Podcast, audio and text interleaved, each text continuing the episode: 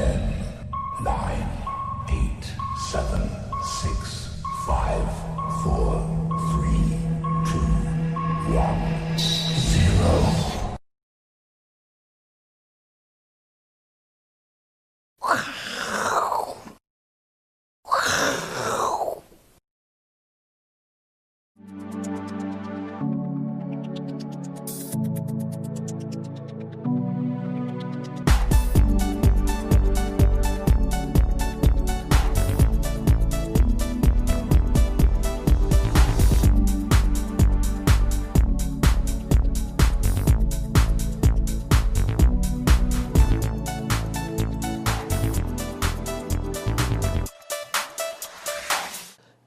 我是金钱豹的投资朋友，大家好哈！记得哦，要保暖哦，天气冷又湿的话哈，一定要保暖，而且把健康顾好哈。那我想，这个全球有七大奇迹，好，你看这七大奇迹的话，有巴西里约热内卢的所谓的基督像，有哎，大陆哈这个万里长城哈，那秘鲁的马丘比丘哦，那约旦哦。第一个里斯河、幼发拉底河、古文明，哈，这个佩特拉古城，好，这罗马竞技场，好，那印度的泰姬玛哈林，哈，这个墨西哥的奇金伊察玛雅城这个遗址，哈，这七大奇迹的话，真的是不简单。那现在这个疫情，大家都没办法到国外，那我们只好来台股看第八奇迹哦，就是我们的。台积电哈，我想我今年写了一本书叫《黑马哦标股》，这个公投资攻防术哈，主要在推荐两档个股，一个是台积电，一个是联发科哈。那台积电的话，最高价五百八十块哦，十五点零三兆元哈，这个市值外资哦连续买哦五千七百五万七千七百八十四张哈。那重点的话，你可以发现哦，最近有四个外资机构的话，有看到六百二十八块哦，也有看到六百五十块。整个的一个目标价位的调整是三成哦，这是非常厉害的哈。那里面的内容大概哈有几个重点。第一个的话，资本支出过去是一百六十亿到一百七十亿美金，现在调高到两百一十五亿美金。为什么呢？单单高运算的晶片的一个市场哦，这个就包括人工智慧、云端、五 G 的晶片，在二零二零年的话九十亿美金，二零二一年的话两百零五亿美金。一年的话，增加了一百多亿美金的一个所谓的这个订单，所以原则上哦，资本支出增加到两百一十五亿美金，所以你可以发现，哦，这个目标值的话都调高到十八块块哦，所以这阵子的话，台积电的话形成第八奇迹，天天都十块块十块块在上涨之中哈。那其实为什么在礼拜五的时候，台积电跟联发科会涨很多哈？因为有一个东西是这样哦，我们来做一个研究报告哈。你看这个东西是这个哈。那当这个所谓的高通，哦，它有一个新的晶片叫 S 八八八，在发表的时候，哦，它号称效能多四十倍，哦，拿影片看得非常好。那时候有十四家，包括小米，哦，包括 OPPO 啊、vivo 啊，所有是华硕啊，大概有十四家，全部都说我要采 S 八八八，所以大家就会觉得说，哇，S 八八八那么棒。那 S 八八八有两个重点，第一个是高通。高通的 S 八八八就会影响到联发科，它会压抑联发科的股价。那第二个重点是 S 八八谁替他做的？三星的五奈米替台积电替所谓的这个高通做的，所以是高三星。那如果 S 八八八很好，哎，三星做的很好，那当然会打击到台积电。所以当时 S 八八八那时候一个发表会的时候非常热络，它影响到台积电的股价，影响到联发科的股价。但是公正人士，好加 Geekbench 的话，哈，这个所谓的像安兔兔这种所谓的这个这个测试机构，哈第二片曲的话，它是这样，哈，它在做一个测试，哎，发现一个问题出来了。你虽然是三星做了五纳米，但是我们来看跑分，好，跑分分两种哦，一个是单核心，一个是多核心。好，单核心的话，你看这个 S 八八八一千一百四十五分，多多核它是三千七百二十七分，没有错哦。S 八八八比 S 八六就上一代哦，三三九七九百一十二分，多了四十个 percent，哇，确实他在所谓的这个这个发表会讲的没有错啊，但是就对嘛的，好，就就淡起来，因为他要比较的是跟苹果比较，跟台积电比较，那我们看这个叫 A 十四，A 十四的话是台积电用五奈米替苹果 iPhone 十二做的晶片，它的分数是多少？你看单核一五九七，一五九七一一四五打趴。你 S 八八八经过公证人士来做测试的话，你的分数的话是跟台积电所做五纳米所做的 S 四的话还要烂，那当然是台积电的话品质保证，品质保证。多核的话，你看 S 四是四一八零，你 S 八八八是三七二七，所以经过公证人士表示，就是说，哎，这个所谓的 S 八八八，它的一个晶片的品质的话。是不如台积电五纳米所做的 S 四，所以我们认为台积电是品质保证。所以这个消息一出来之后的话，哎，你会发现台积电的股价又拉上去。那高通没有那么厉害啊，S 八八没有那么厉害啊，所以联发科也大涨。好，所以因为因为这个测试结果的话，给台积电给联发科的股价的话，又做了一个推波助澜的一个效应出来。好，那我们再看下一页的一个部分。好。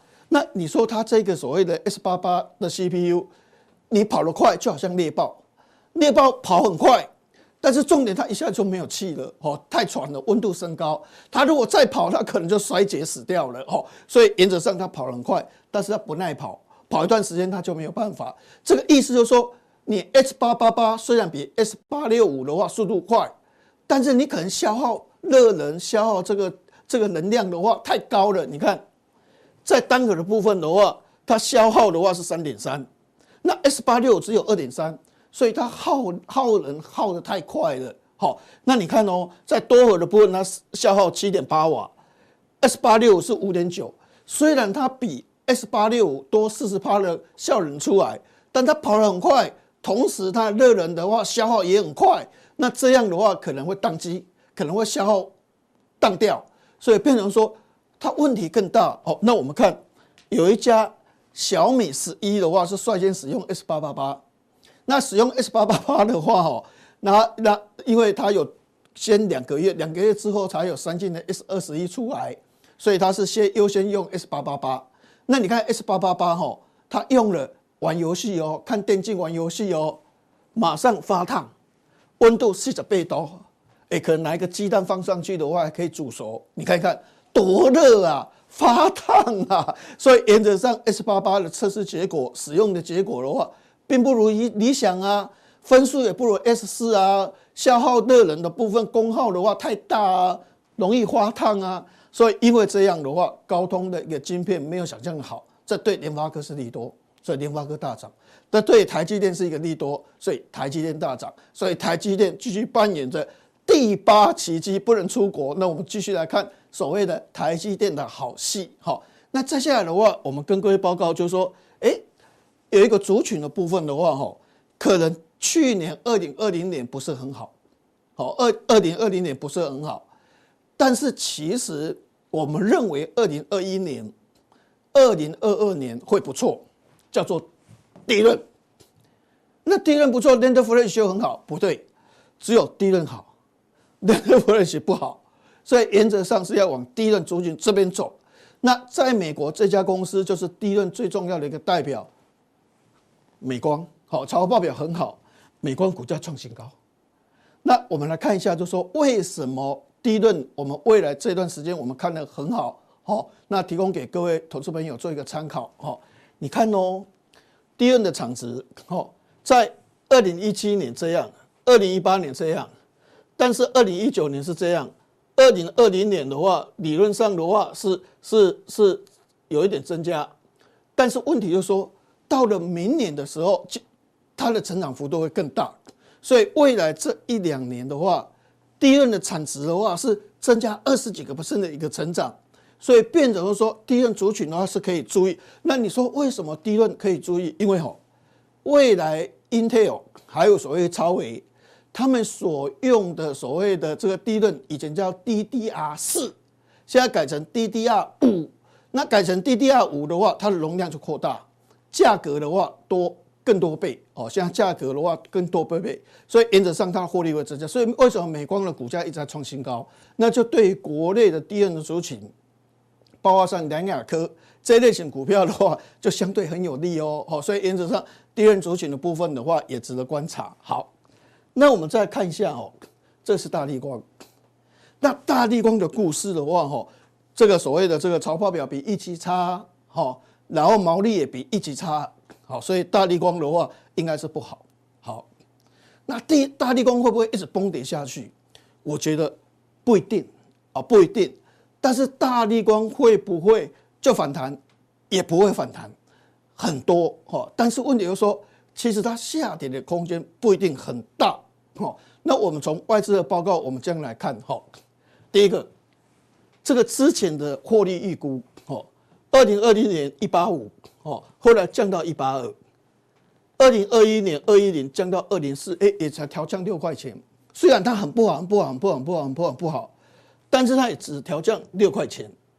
好，到了二零二二年，哎，奇怪，它还是有二五七，哦，二六一调到到二五七，好像明年它的获利又暴增出来，跟。两百零四块比较的话，又增加了五十三块钱出来。那为什么就说我们认为是不好，但实际上它下降有限。但是二零二二年它是非常好，那表示就说大立光的股价可能还会再止幅。但是大立光的股价下半年之后，搞不好它成长的空间会更大。那反而是另外一家公司易晶光的话会不好。为什么会是这种模式出来的话？哈，我们这样讲好。第一个重点，也就是说，所谓的两千万画素以上的，它的比例下降，高毛利的东西下降，因为华为有二十七趴没有了，所以它的获利是下降的。但是大立光会采取一个东西，采取这个东西的话，它告诉你就是说，它采取这个东西，它短期里面股价会不好，但是长线它可能就会调整完毕，往上拉。第一个动作是什么？砍价。哎，人家用顺宇光学，问用高伟或者用亿晶光，是因为它便宜，是因为大立光贵，因为大立光坚持高阶。那现在大立光说我要做阶中阶，而且我价格要跌，跌十五趴到二十趴，那我是不是大立光？我的获利会减少，毛利会下降，那这是短痛，但他都可以抢到舜宇光学的订单呐、啊。讲到亿晶光的订单，因为它接中阶的订单，而且它是砍价，我品质比你好啊，我信用比你好啊，所以反而你杀伤力的话是对亿晶光有杀伤力，那它的毛利会下降，所以原则上的话，它会在短期里面获利会不好，所以原则上亿大地光的短期里面股价不会好，因为它毛利会下降，但是它可以从亿晶光从其他厂商抢回，因为它去抢中间砍价去抢中间的东西。而且他又把这个 VCM 的订单又开始做，那个毛利比较低，但是它会使它营收上升，所以在这种情况之下的话，它可能第一季、第二季营收不好，但是慢慢它营收就会好起来，获利就会好起来。而且重点是，二零二二年之后的话，整个所谓的七 P 呀，整个所谓单价比较高的镜头啦，就会拉升上来，它的获利就起来了。所以我们跟各位报说，短痛是它可能今年的获利只有两百零四。但是它明年获利是两百五十七的啊，所以反而它会短痛整理整理整理，但到中下就是说今年度的话，第三季第四季之后，它就开始微型反转往上拉，因为它开始就赚两百五十七块。那短期里面你可以发现，吼，它所谓的第一季的一个获利的话，原则上的话大概四十块，现在五十一点八，三十五块，所以这里不好。但第三季它变成五十九块啊。变成六十八块啊，所以到了第二季的话，就可以买大立光。那时候整理完了之后，它整个获利的话，五十九块就比四十三块七、五十一块八高出非常多，六十八点八。所以变成说，在今年所谓的年终之后的话，大立光就是长线的买点。那它会不会跌很深？其实我个人认为，它也不见得会跌很深。好，所以在这种情况之下的话，跟各位报告一下大立光的一个情况。那另外的话就是。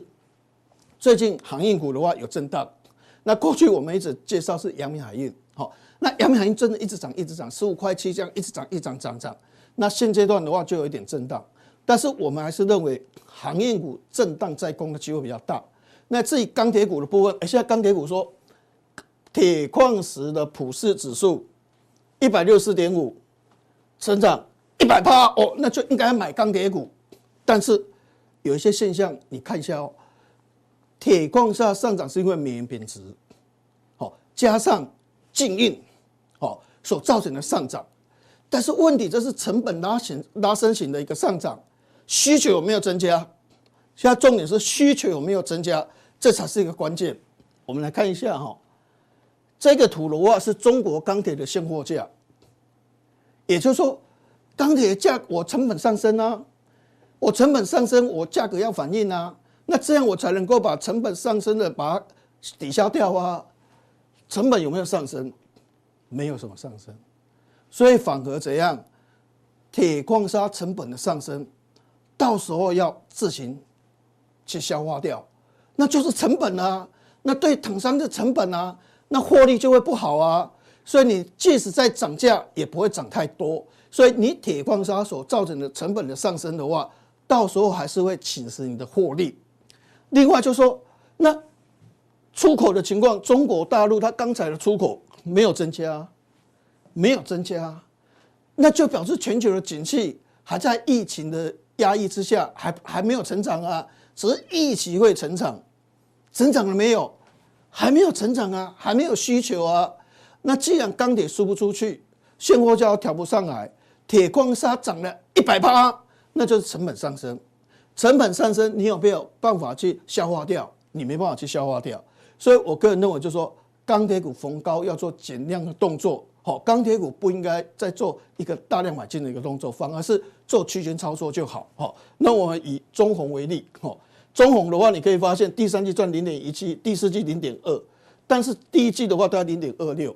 他告诉你，我获利没有成长啊，到时候搞不好获利还会下降，因为成本上升，但是你价格调幅根本不如你上上升的一个幅度，到时候你还是抵消掉，你可能甚至还是受损。好，所以在这种情况之下的话，我们是建议就是说，钢铁股区间操作就好，好，不要所谓的大波段操作，哈，因为它还是有表面上。好像龙井，但是它是一个海市蜃楼哦，这个还是要稍微注意一下。那我们普通店就跟各位报告到这边，但是我们在加强錠有更好的一个内容，而且重点的话，有一些个别股的话，也值得我们做一个探讨。谢谢各位。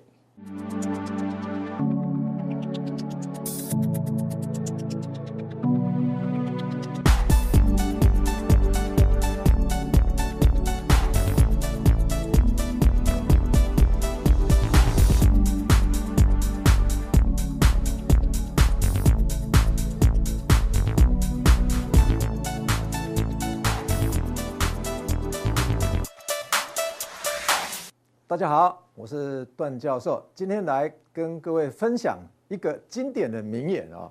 大家有没有看过这出电影哈？这个是呃黑暗骑士啊，他讲的一一句话：疯狂就像地心引力哈。怎么说呢？你只要把它轻轻推一下，它就下去了。但是我们要颠倒看哦，股市就是这样子，你随便给它 push 一下，它就马上上来；或者是随便给它点一下火，它马上上来啊。所以我们来统计一下说。去年一整年啊，哇，这整个疯狂啊！所以我们来统计一下，说这个二零二零年啊，全球金融市场的五大怪象啊，这个是不是真的怪象哈？那有赖大家来评论了哈。那当然，呃，这是国外的媒体啊啊，把它啊列为怪象的哈。我们得看看了啊，金融跟实体大脱钩哈。什么叫做金融跟实体啊？经济非常差。股票非常热哦，这个就是股市热烘烘啊，经济冷飕飕哈。大家可能没有感觉啊，但因为我们都在台湾哈，我们都在看电影，都在听演唱会。你看一下国外有这种情况吗？有，如果有这情况的话，我跟你讲，隔天就封城了。哇，你就看这个经济冷飕飕啊，这是国际间啊经济冷飕飕哈。好，再来有没有追行情之后啊？大家再来找理由说这一波行情到底会怎么涨或者是怎么跌的哈？通常最近找理由找涨的是比较容易的啦，所以呃你就看说为什么每天都涨一趴两趴的哈，而且都非常惊人哈，一百点、两百点、三百点的哈，但是一百点、两百点、三百点这样涨大家都不会惊吓，但是跌个一百点，哇，媒体就出来讲今天为什么跌一百，写的落落等啊那哈。我们看一下双重的流动性逆流，大家有没有看到去年的情况哈？其实流动性最高的美国公债市场，大家有没有有没有有没有印象哈？传统来说，美国公债市场是最流动性最高的。大家有没有印象？还出现资金短缺，哎，应该有了哈。我们看一下，投资人都普遍相信这个央行会护盘，为什么？大傻币嘛。你觉得台湾没有吗？我们待会用一个数据让各位看一下哈。大家都相信说这个央行护盘可以护永久了哈，但是终究有一天会回归原点哦。我们看一下 第四个，降风险，还有垃圾造减哈。央行也在减垃圾啊，应该有听过央行啊买什么买垃圾债吧？那为什么他要去买垃圾债？因为负的殖利率啊，他不得不去买啊，去搜刮一些新兴市场啊。那一般投资人的呃这个投资组合，哎。我除了股票以外，我再来买什么？我再买黄金啊，还有比特币，还有其他的加密货币啊。所以大家有没有看到比特币的情况啊？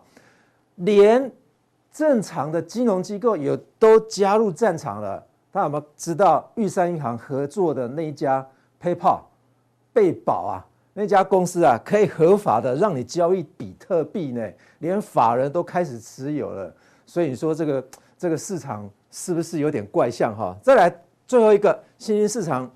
简直就没有风波嘛，就看我们台湾就好了。我们台湾有风波吗？有，每天都在看新闻，说我们今天得到几个确诊的哦。但是大家好像都没都无感哦，股票还是涨涨翻天哦。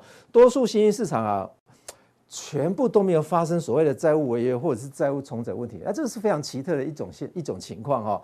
那我们再来看一下，未来到底会不会有通膨哦？其实为什么我要谈这个议题哦？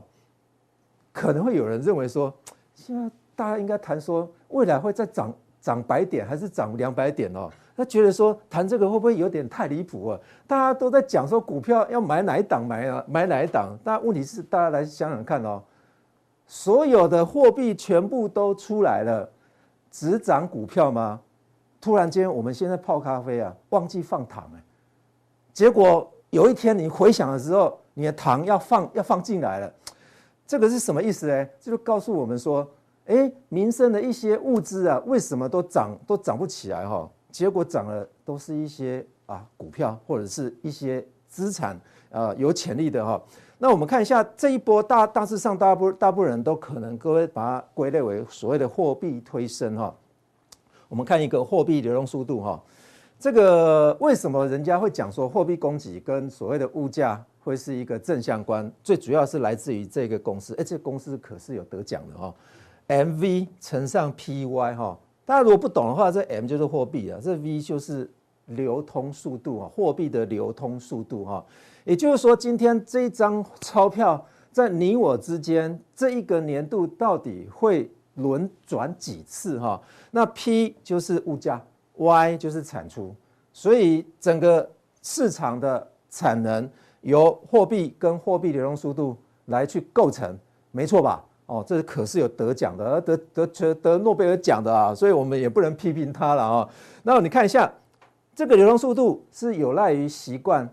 你今天口袋里面会放一千块钱还是放一万块钱？已经习惯了。有些人放就习惯里面一定要塞饱饱的，还有后面两个口袋也要凸出来这样。那不像我，我基本上我都只带一百块钱出出门而已哦。那你看这个流动速度的话是是很难改变的，长期来说应该是固定值。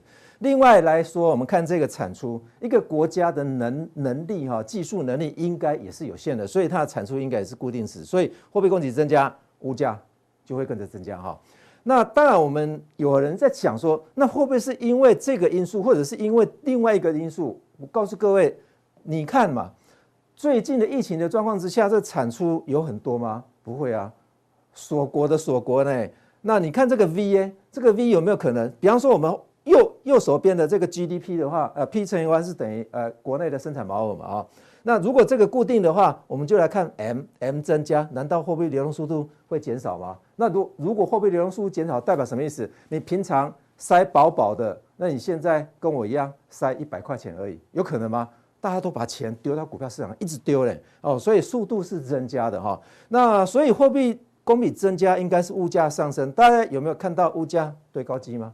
似乎好像没有哦。那我们看到，难道经济学是骗是拿来骗人的哦？这些得诺贝尔奖的，是不是来糊弄我们哈？那我们来看几个数据，大概比较清楚一些。我们看台湾的嘛啊，大家觉得说不想要看国际的，我们看台湾的。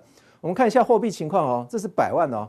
我比较一年，也就是说，我现在目前有公布的资料，大概是去年的十一月份，还没公布到十二月份。如果公布到十二月份的话，我们实在太厉害了哈。你看一下这些货币供给额哈，这边啊，M1B 啊增加了二点八兆啊，M2 啊增加了三点四兆。我们对应一下哈，这个通货净额部分跟准备金这两个加总起来哈，大致上就是目前的所有新台币的情况了哈。那两两者的关系大概有十一倍，也就是我们透过金融机构创造十一倍的货币出来，未来会不会再创造哈？这个就不得而知。但是你想想看，我们看一下比较物价，那我们看到 CPI，哎，你觉得我有写错吗？这负的嘞，你看一下 WPI，哇，负的百分之七，哇，这个大家太高兴了啊！股票市场啊，这个。热烘烘，我们看一下台股市值，台股市值增加了八点四兆，一年来增加了八点四兆。请问各位，如果把这些股票的变成现金，这些钱够吗？三点四兆的钱够吗？当然是不够啊。所以是不是央行要准备再发钞？哦，所以大家觉得说，你看台股啊，这资产怎么会涨翻天？结果一般的消费者物价指数或者是趸售物价指数。全部都负的，但是就如同我刚刚所讲的，现在忘记放糖啊，未来有没有可能说哇，哎，之前为什么我忘记放糖了？现在要赶快加加倍的，哎，把咖啡啊放糖啊放多一点哈。所以我们再来看一个情况哈，呃，资产有很多人认为说，哎，我讲的资产可能哎跟股票哈是不一样的。好，那我们来看一下 iPhone 最喜欢。很很多投资人最喜欢拿 i iPhone 的价格来比，我们看一下这个 iPhone 的这个蓝色的曲线呢，这是基本款的。你看早期的时候，二零零九年哇，有够久的啊。那我们看到两万六千四百块，如果现在叫你买 iPhone 这个三 GS 这一款的话，我我保证你一百块钱你都不愿意买。我们再来往这边看，我们看一下 iPhone 十二，两万六千九百块，涨多少钱？涨五百块。那涨五百块，它的效能有没有比它来得高？绝对有。所以摩尔定律啊，基本上造就了 iPhone 啊这么顶端的机器啊，它也没有办法把它的产品价格拉高非常多。好，那你说不信吗？我们来看一下比较股价好了。奇怪了，它的基本款都都是水平线，因为这挤在一起，水平线嘛啊、来是不是水平线？那我们看一下它的股价啊。也就是说，它发它发的那呃那个日子当下，当时 iPhone 的价啊当当时 Apple 的价格一直一直涨，只有股价在涨，iPhone 没在涨。大家有人有没有记得说？他觉得说这个应该跟销售量有关了。好，我再来打脸打脸一下哈，跟销售量有关吗？那我们看到销售量这乘以一千啊啊，这个 iPhone 当时基本款销售量。销售量增加，前面是有一点点的相关，跟它的股价是有一点点的相关。但是拉到后面呢，销售量在跌，结果它的股价还在涨，这这有道理吗？大家想想看，这没道理的啦。终有一天啊，糖啊会回神的啊，也就是让你自己回神说，哇，我咖啡忘忘记放糖了哦。所以原则上，这个为什么会这种没有通膨的感觉哦？我大概找了几个原因了哈，那许多国家处于疫情高峰哈，那疫情高峰的国家基本上都是糖的消费国，而且都是咖啡的消费国，而且也都是茶的消费国，生产国都是落后地区的哈。那这种国家大家需求偏低哈，在疫情之下的话，许多制造业的产能啊已经流失了。哦，为什么？因为突然间关厂了。你关厂的话，你突然间要叫人家复厂吗？有点困难哈。那我在找，但是有几个几个因素啊，未来啊，这个通膨啊可能会出现哦。国内跟国际的运输相对困难，这个有我们台湾有两家股票，大概股价目前呃现在也是涨了一个月的，大概大家都知道哈，航运股的部分哈，因为它费用提高嘛。再来。环境还有社会跟治理的这种 ESG 的蔚为风尚的话，这一类型的成本都会加剧哈。但是我们想想看，说疫苗逐渐普及之后，有没有可能这些东西都会回升？也会耶。再来，我们看一下未来股价或者是物价又会怎么变动哈？那我们待会在普通地的时候，呃，在加强地的时候，我们会再从所谓的通膨的概念股，或者是 ESG 的概念股来告诉各位说，你应该朝哪个方向去变更你的投资组合。我们今天普通地就介绍到这边，谢谢。